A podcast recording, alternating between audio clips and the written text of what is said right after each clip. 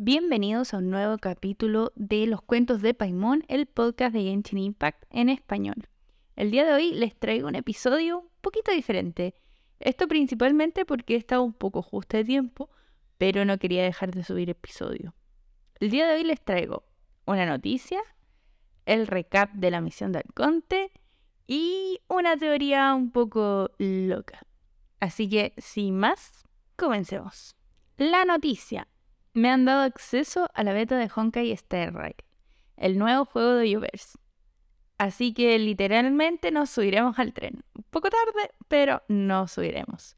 La idea que tengo es jugar un par de semanas, ya empecé, pero quiero avanzar más en la historia, y traerles un análisis de lore la vinculación con Honkai Impact y que, que, por cierto, esto está por acabar y me gustaría hacer un review del lore de la historia principal de Honkai Impact porque hay mucho que discutir y una correlación también de lo que es el lore de Honkai Star Rail con Genshin porque por supuesto también hay unas luces ya que el talento que tiene Hoyoverse parece ser mezclar sus juegos y darnos dolores de cabeza con las teorías. Así que en resumen, estaré subiendo contenido de Honkai en YouTube, en Shorts y en TikTok, básicamente. Así que, ah, y también, muy probablemente, me voy a sacar un episodio podcast para hablar de lo que va a ser este juego. Eso como noticia. Ahora vamos a hacer el pequeño recap de lo que fue o es la misión de Arconte. Así que la idea de hablar de la 3.5 en esta parte es un big spoiler si aún no lo han jugado. Así que si quieren jugarlo pueden saltar hasta el minuto que voy a dejar en la descripción para irse a la parte en donde vamos a discutir las teorías más locas que me he sacado estos días de lo que ha sido la versión 3.5 y otras cosas que venía pensando un poco mezclando también estos juegos de Hoyoverse. Bien, si siguen aquí, vamos a comenzar con el recap. Lo primero que hacemos es encontrarnos con nuestro querido y misterioso Kaella en Sumeru, quien nos manda una cartita. Y la misión parte con todo porque Kaella lo primero que hace es hablarnos sobre Canria y se supone que eh, nos cuenta también algo que ya sabíamos, pero que el Canria se encontraría en un punto subterráneo debajo de Sumero. Y él nos cuenta que es su hogar de nacimiento, su tierra natal, pero que como se crió en Mondstadt, él no tiene mayores recuerdos de Canria. Nos dice que solamente todo lo que sabe de Canria, según él, lo ha leído cuando era pequeño. Y la cosa se pone fuerte cuando aparece nuestro querido Slave. Querido odiado porque siempre trae lore y se va en el mejor momento, pero no importa. Que ella nos asegura que el único lazo que le queda con Canria es su apellido. Y eso es un poco curioso. De hecho, Slave lo increpa y le dice, no eh, cómo es posible que tú andes diciendo tu nombre básicamente por todos lados, siendo que ese es el apellido del fundador de la Orden del Abismo. Ahí nos quedamos un poco como, ¿what? Y que ella nos dice como que, ay, no, sí, eh, ¿para qué nos vamos a poner tan tensos básicamente? Y él lo reconoce como una persona de Canria por los ojos, mismos ojos que tiene nuestro querido Kaella.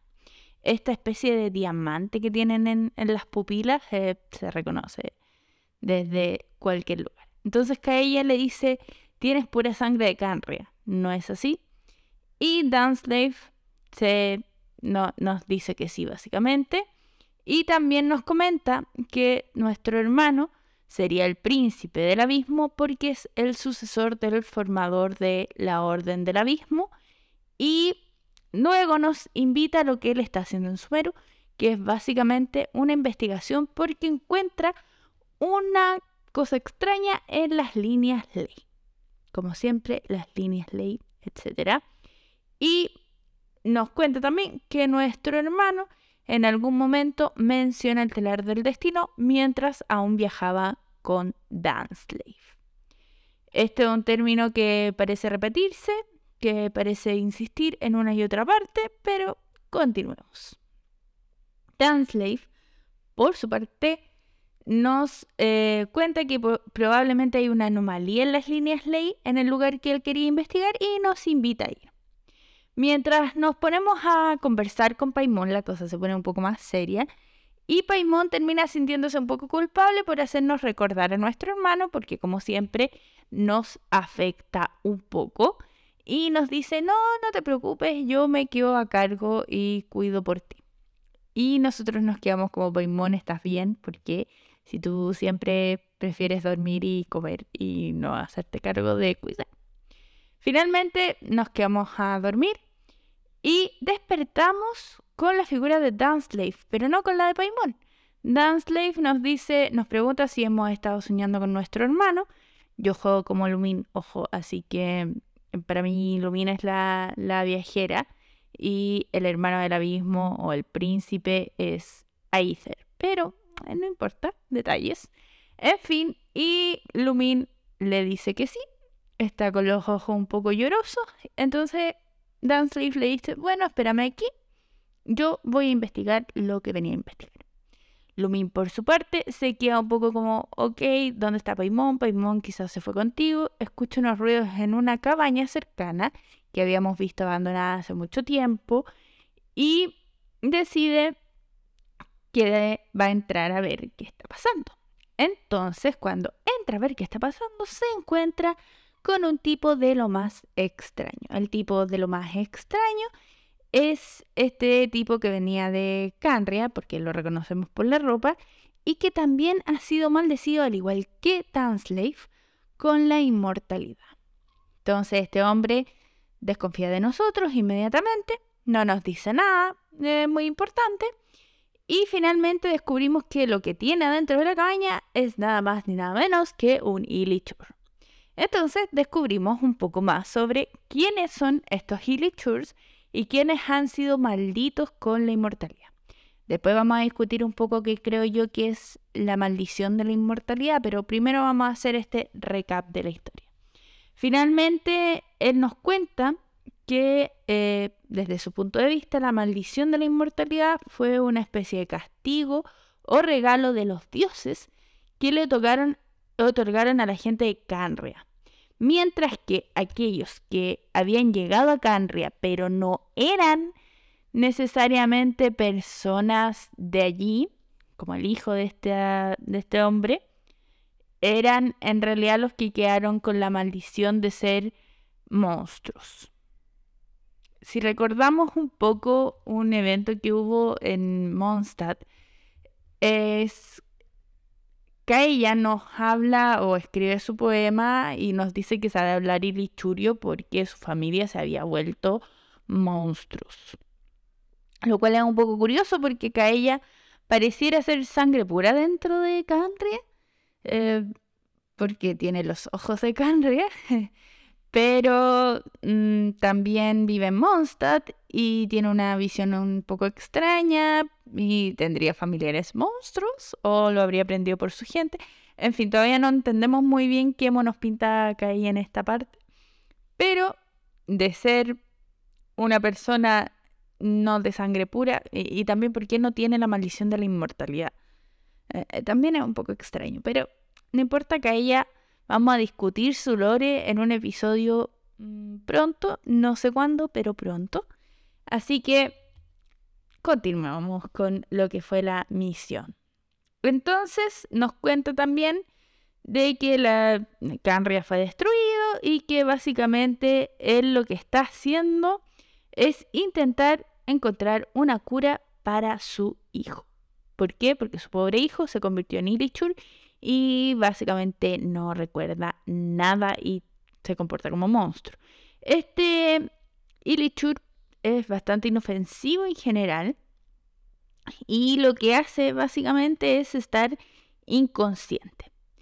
Luego de, de eso es que este hombre nos manda a hacer una especie de medicina un poco extraña que tiene mezclas bastante peculiares que eran son flores de Sumeru y además nos pide que ah, tiene rosas de Sumeru, tiene lotos, eh, la flor de loto y los hongos eh, color extraño que se parecen mucho a los hongos eh, estos con, con, nombre de porruca de bata, en fin. Entonces nosotros lo ayudamos, él nos dice que estos hongos los recolectó él, que eran un poco distintos de obtener, y nosotros en el fondo lo que recolectamos son las otras flores. Y lo ayudamos a preparar la poción medicina mm, cosa extraña. Y nos vamos porque necesita la bendición de un dios, lo cual es un poco ok. Entonces decidimos irnos con la bendición de Arconte dentro, que está su estatua. Y la primera cosa curiosa que detalle, bueno, aparte de todas las otras curiosas, como que no podemos usar el menú de Paimon, etcétera, es que la estatua de Najida, o en este caso del arconte dentro, no está completa, sino que está eh, fracturada todavía, mm, siendo que yo por lo menos la tenía mm, más bien arreglada porque le estaba ofreciendo los dentróculos y eh, esta estatua parece estar intacta. Entonces el, viajero no lo nota, de hecho el viajero lo primero que hace es pensar en Najida y el hombre este que nos encontramos, que es de Canria, pese a tener una asco por los arcontes, le pide el favor de que ayude a su hijo. Esto podría ser indicativo después de, lo que encontramos, ¿cierto? que el hermano que ha experimentado todo esto vive spoiler, pero el hermano no tuvo una buena relación con los arcontes, mientras nosotros sí. Y pareciera ser que la orden del abismo se habría formado por un, un problema de entendimiento. Básicamente las dos partes no dialogaron correctamente. Entonces, este hombre nos dice que al final las cosas están, em, le ofrecemos la medicina al, niño y no sirve. De algún modo no lo ayuda. Y el Ilichur empieza a hacer cosas extrañas como que empieza a caminar, a salir de la casa. Entonces en algún momento nosotros seguimos un Ilichur y pensamos que el hijo de él y resulta que no. Y los Ilichurs iban hacia dentro de una ruina. Nos damos cuenta que no es el hijo de este hombre porque no llevaba el pañuelo que estaba atado en su muñeca, pero decidimos seguirlos porque los Churs están haciendo cosas extrañas. Una vez que estamos dentro, nos encontramos con eh, un heraldo del abismo y este hombre nos dice o tiene una sensación de que es un ser prácticamente que perfecto y nos dice que para demostrar nuestra dignidad, para poder pasar a lo que sea que hubiese más adelante, que en ese punto no lo sabemos, tenemos que derrotarlo. Por supuesto, nos enfrentamos a él, mm, lo derrotamos fácilmente porque el poder del guion del Traveler es maravilloso continuamos nuestra travesía a este templo destruido. Dentro del templo destruido empiezan las cosas más raras porque encontramos música de Encanomi, no, era la música de la cima y estas estatuas como las de Encanomilla, que de hecho tienen las máscaras fracturadas, o en realidad las caras fracturadas. Después van a entender por qué dije máscara y me equivoqué. Y de hecho poseen estos cuencos, todo muy similar a Encanomilla. Aquí yo debo decir que me encanta el detalle, Mm, pero me deja más dudas porque no creo que haya sido un reutilizar recursos para que fuera más barato, sino que mm, eh, evidentemente en algún momento vamos a entender cuál es la relación de todas estas tierras antiguas, etcétera, etcétera. En Canomilla con Canria, con otras zonas, en fin. Pero eso va, yo creo que va a ser más adelante. Luego nos encontramos con algo extraño nos encontramos con un ser un poco curioso, una especie de mm, cristal como el de los Sims, la comparación absurda, pero en fin, morado y que parece mm, botar un montón de energía oscura. Y se escucha una voz extraña y los Illichurs les rinden, le rinden homenaje a este, esta criatura. Mientras que nosotros escuchamos voces e incluso nuestro compañero de esta travesía parece rendirse ante este cristal, tal como el ladrón de tesoros. De hecho, el Traveler se acuerda, pero el ladrón de tesoros versus la estatua de los siete eh, dada vuelta que nos encontramos en una misión con Danslave anterior. Y nos quedamos nosotros un poco confundidos porque escuchamos esta voz. Esta voz extraña que nos habla y que nos dice cosas bastante... que, tiende a sonar bastante perturbador en realidad. la persona que, que nos encontramos no parece escuchar la voz, pero nosotros sí. Y esto podría indicar que la voz en realidad está hablando con nosotros cuando dice, oh preciado ser, ¿a qué viene tanta intensa veneración? ¿Acaso es por miedo a lo desconocido o es poder lo que ansías? Estas palabras a mí me suenan a que el hermano, en, nuestra visión nosotros nos ponemos a la defensiva, ¿cierto? Pero en mi pensamiento es que el hermano el que se enfrentó al protagonista de estos recuerdos, por decirlo de alguna forma, sí se arrodilló frente a la estatua o frente a esta piedra gigante, cosa extraña, y la estatua, o perdón, la, piedra esta, me, me dio con que es estatua, pero no, esta piedra, lo reconoce como algo poderoso y fuera de este mundo. Y le dice, Eres como una flor nacida del pecado que aún conserva su pureza. Conozco muy bien tu destino. Además, esta voz ya nos dice que no es un Dios, sino que un pecador.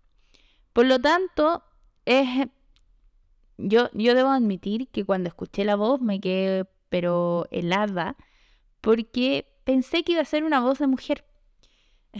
Pensé que iba a ser una voz de mujer y nos encontramos con una voz de hombre que habla de una manera muy perturbadora y nos dice cosas que nos dejan muy helados, pero fue muy buena la escena.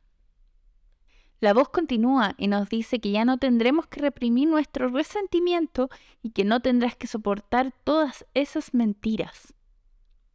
También nos dice, nos invita a trascender y nos invita también a ir más allá del destino que te fue concebido.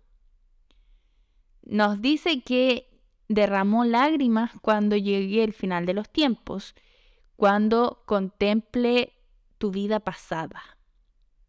Aquí el traveler se, se, queda un poco extrañado de escuchar esta voz, pero al final básicamente lo reconoce como un pecador y no se arrodilla frente a este Dios. En cuanto a nuestro compañero Eide, que es el padre de este Ilichur, nos dice que se sintió tranquilo frente a esta cosa, que lo envolvió un sentimiento de veneración y hasta felicidad. Y nos vamos con lo que había sido la poción que había que llevar frente a la estatua de los siete, porque siente que algo cambió y que ahora podría serle útil a su hijo. Entonces se la llevamos a Cariberto. Ese es el nombre de la misión y es el nombre del muchacho. Entonces se ofrece a este Ilichur esta poción para poder recuperarlo. Entonces Ilichur, el Ilichur empieza a hablar con voz de niño eh, NPC promedio y consigue que su padre se contente y se sienta feliz de haber recuperado a su hijo de alguna manera. Y a mí lo que más me llamó la atención fue que le insiste que jamás se quite su máscara, porque vería su cara real.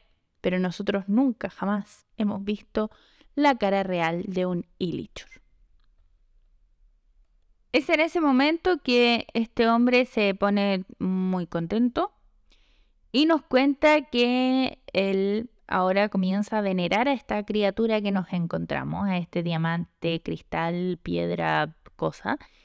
Y nos dice que si tiene que rendirle homenaje mm, y comenzar básicamente un culto. Entonces nosotros le decimos que no es un Dios, sino que es un pecador, por lo que nosotros escuchamos. Y se molesta muchísimo cuando nos escucha decir lo que él considera son blasfemias, o sea, palabras injuriosas contra su Dios. Y nos dice que si no habíamos presenciado su poder divino y nos cuestiona si es que los siete podrían hacer algo similar. Y de hecho nos dice que Mm, pese a nuestras reproches, no se va a dar por vencido. Entonces decide irse y, e ir a venerarlo.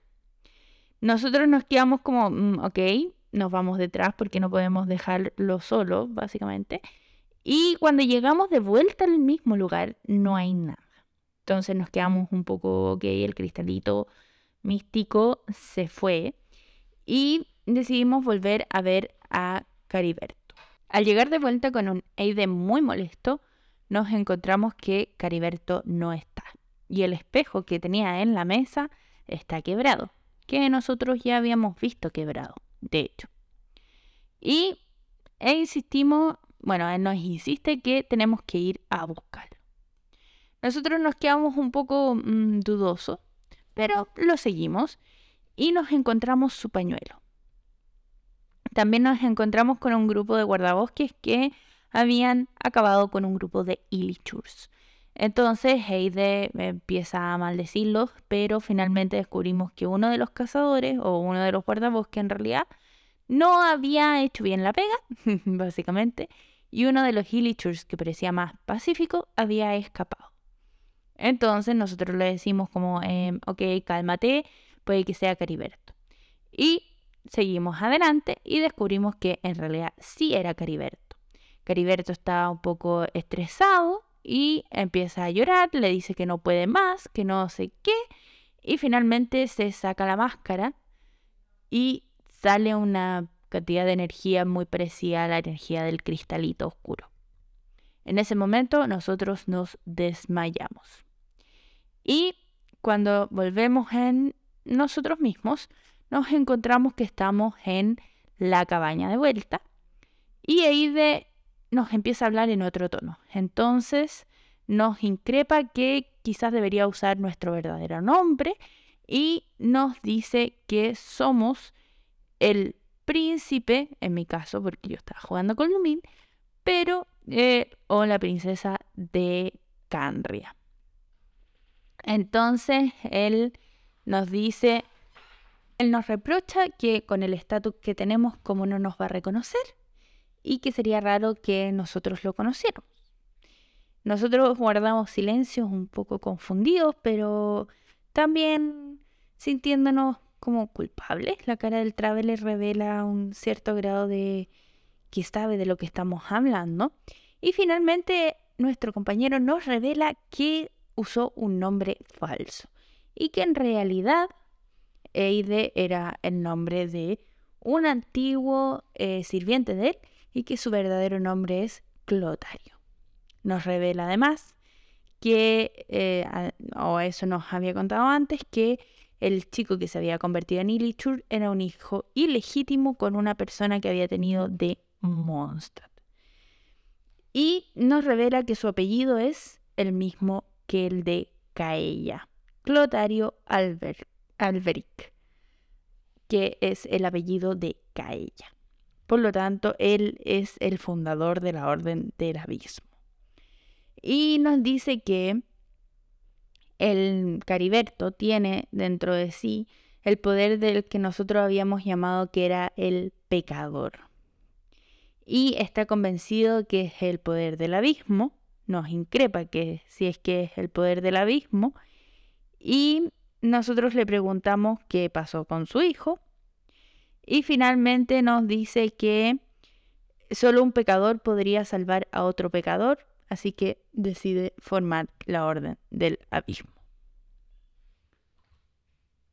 Entonces este tipo dice la frase y dice, habiendo nacido entre tanto dolor, Cariberto se convertirá en el telar del destino. Se nos revela además que nosotros presentábamos para Canria un misterio, algo que superaba a la imaginación, al entendimiento, representábamos el abismo y que también éramos como una especie de oportunidad. Si Canria hubiera controlado el abismo, podría haberse salvado de lo que era la catástrofe. Sin embargo, luego de eso nos increpa y que nos dice que confiaban en nosotros y que éramos el príncipe de Canria. En ese momento el viajero tiene una especie de sensación de pánico o la viajera se acerca caminando y se miren los trozos de espejo que quedan y cuando se da cuenta la mirada que lo ve desde el otro lado no es otro que la imagen de su hermano. Si uno tiene a ve a Ether. Si uno, ve, si uno tiene a Ether, ve a Lumin. Y finalmente nos quedamos, eh, eh, sufre un colapso nervioso, vemos al, a nuestro viajero en el cuerpo del otro, revivir las imágenes que vio en el día y finalmente despierta. Y cuando despertamos nos encontramos con Paimon y con Danslave. Le comentamos lo que pasó, les contamos lo que vivimos y decidimos ver qué tenían enterrados en el huerto donde habían cultivado estos hongos extraños. Entonces encontramos que ahí tenían los cuerpos eh, de su esposa y mm, de Clotario. Danslave nos revela que en ese momento él entiende de dónde había salido lo del telar del destino y que finalmente nos eh, dice que es mejor que nos separemos porque el cristalito místico probablemente no había visto, em, aunque fuera un recuerdo, era muy probable que fuera una alteración en las líneas de ley y que el cristalito místico, como lo llamo yo ahora, fuera capaz de trascender eh, el recuerdo y hubiera, nos hubiera visto de vuelta. Además que nos dice que nuestro hermano, el otro, eh, el hermano del abismo, no, nos no le había contado acerca de, de esta experiencia con Clotario. Y que probablemente sus experiencias con los siete era lo que finalmente lo había llevado a construir la Orden del Abismo, o más bien seguir el legado de la Orden del Abismo, pese que en este momento había tenido cierta reticencia. O probablemente nuestro hermano sintió el poder de, del cristalito místico, como lo llamo yo, y decidió venerarlo. Aquí mm, termina el resumen de, de, lo que es la misión del Conte, pero nos deja mm, bastante preguntas. Primero, sobre el concepto del pecado. Es bastante curioso que eh, el cristalito se llame a sí mismo un pecador y reconozca que nosotros somos como lo opuesto. También nos llama mm, flor nacida del pecado que aún conserva su pureza. Esto es básicamente muy similar a la definición de los Hercher, eh, por lo menos de la era actual en el Honkai. pero bueno, voy a hacer un capítulo sobre Honkai porque hay mucho que hablar y creo que nos hace falta, pero solo de Honkai y probablemente de Honkai Star Rail. En fin, Ahora sí vamos a hablar de algunos conceptos que son interesantes de discutir. Lo primero es que la maldición que afecta a la gente que es pura de Canria. Yo aquí tengo tres ideas que son más bien contrapuestas. La primera es que los dioses lo que vieron más que una maldición, lo vieron como una retribución a estos humanos que ya habían sido castigados por Celestia. Quizás recordando lo que ocurre con Kiki, que era una niña que se vio envuelta en un campo de batalla y a quienes los adeptos decidieron premiar su determinación de alguna forma convirtiéndola en zombie.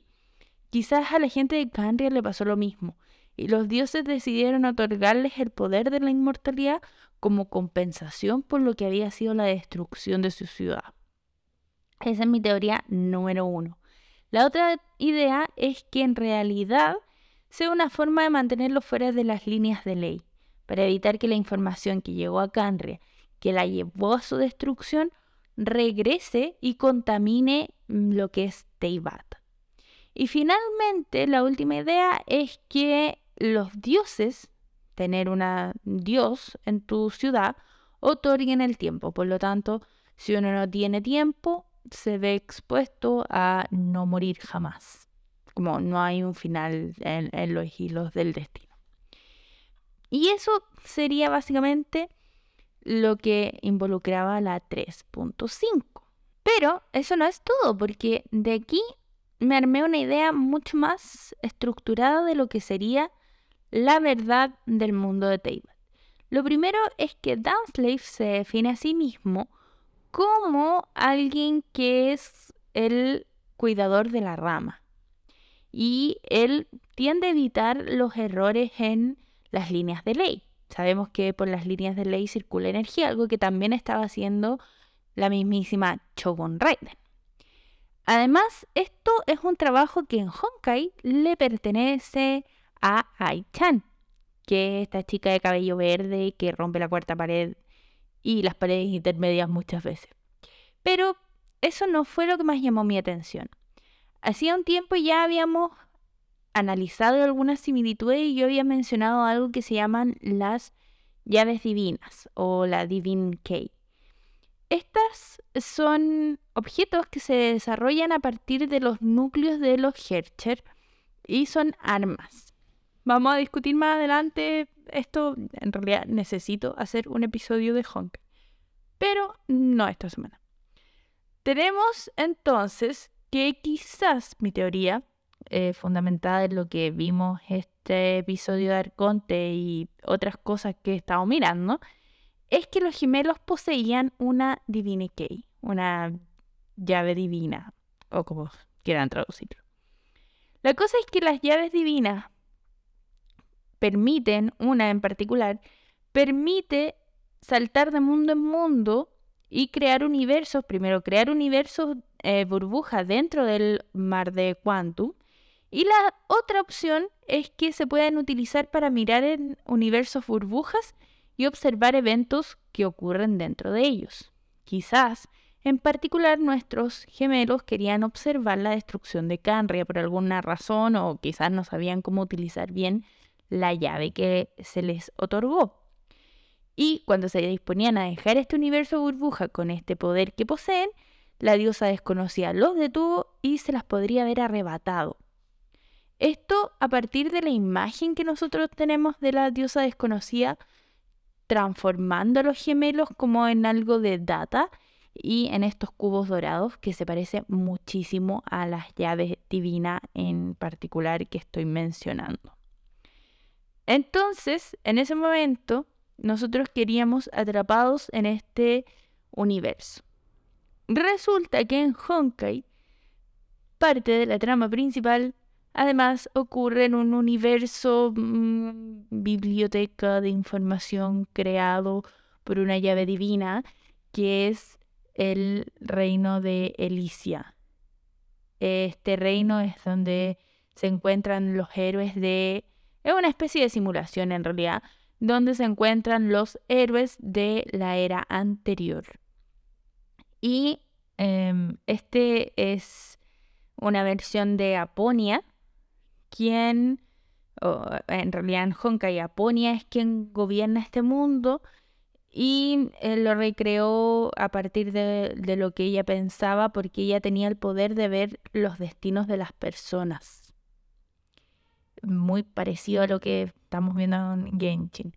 Entonces, creo yo que el, el universo de Genshin es muy similar a lo que sería este Elicia, el, reino de Elicia, por llamarlo de alguna manera en español, y eh, quien lo maneja en el fondo perdió la cordura y olvidó cuál era su misión, la historia del pase de batalla, y este universo está en una especie de bucle que se ha ido repitiendo.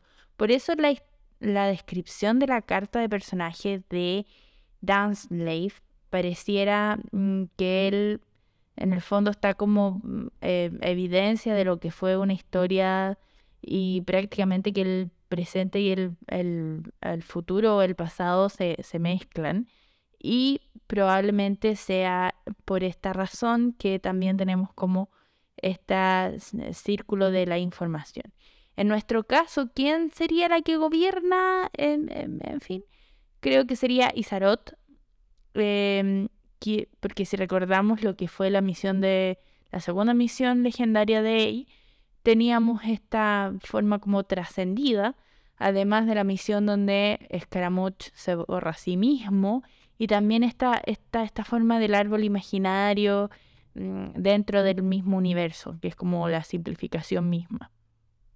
Por lo tanto, sería interesante entender mejor el lore de Honkai para poder hablar en más detalle y comprender esta teoría.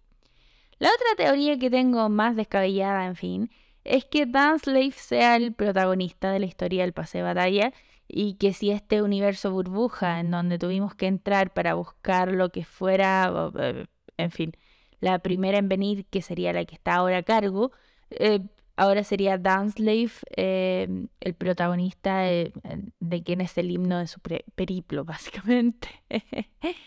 y lo último es que los gemelos sean parte de lo mismo. Uno mm, tiene un poder más divino, que es nuestro viajero, y el otro tiene un poder más humano, que sería el otro, el, gemelo del abismo. ¿Por qué lo creo así?